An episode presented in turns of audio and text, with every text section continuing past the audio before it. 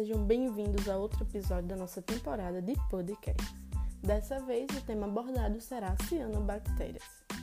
Bom, mas então, o que é que são cianobactérias?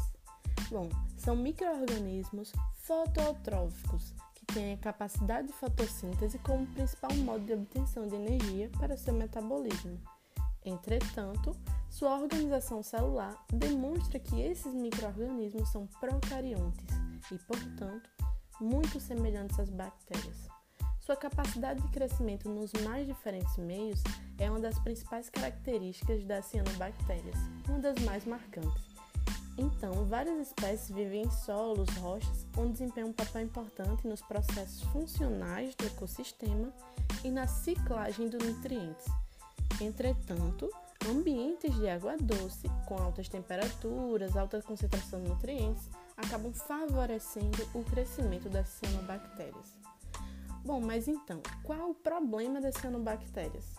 Bom, elas podem causar problemas ao meio ambiente e à saúde humana, devido ao grande aporte de nutrientes, principalmente nitrogênio e fósforo, por fontes externas, como descargas de esgotos domésticos, industriais, ou agricultura, ou até mesmo a pecuária, acabam desencadeando o fenômeno da eutrofização nos reservatórios em que pode ocorrer um aumento na quantidade de cianobactérias, formando grandes massas visíveis denominadas florações ou então os blooms de cianobactérias. Tais florações causam, causam drásticas reduções das concentrações de oxigênio dissolvido, podendo levar à morte de muitos organismos aquáticos, que acaba tendo a perda da biodiversidade nesse, nesse corpo hídrico. E acabam também alterando a coloração ou então o odor das águas, lembrando do atual caso no Rio de Janeiro, em que a cor e o odor da água do abastecimento estava comprometido pela geosmina.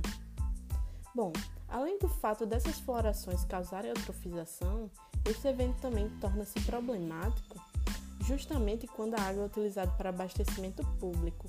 Isso porque algumas espécies produzem toxinas que podem causar problemas sérios à saúde humana, e até mesmo causar a morte de muitos organismos.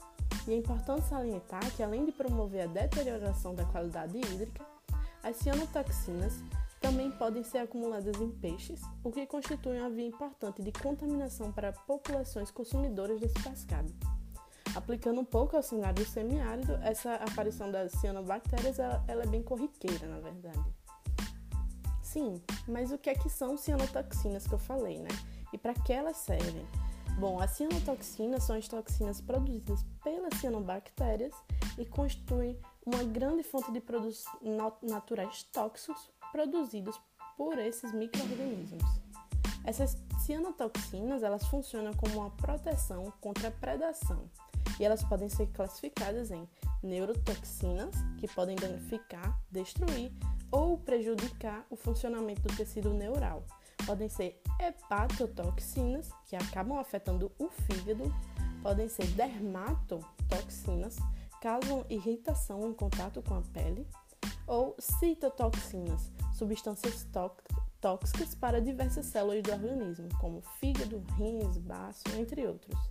Inclusive, a portaria de consolidação estabelece padrões de potabilidade que envolve as cianotoxinas.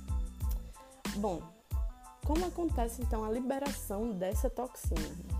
Quando essa questão, a grande preocupação justamente pela liberação de toxinas para a água, acontecendo quando a lise desses organismos podendo acontecer tanto por estresse de ser ingerido por outros organismos, quanto na fase de senescência, ou então por ação de agentes químicos e processos físicos. Por fim, vou deixar uma reflexão que é imprescindível dar devida atenção aos reservatórios sujeitos ao, ao aparecimento de florações de cianobactérias e que são utilizados, sobretudo, para abastecimento da população, justamente para evitar todos os riscos potenciais adversos à, à saúde humana. Bom, foi isso e até o próximo episódio.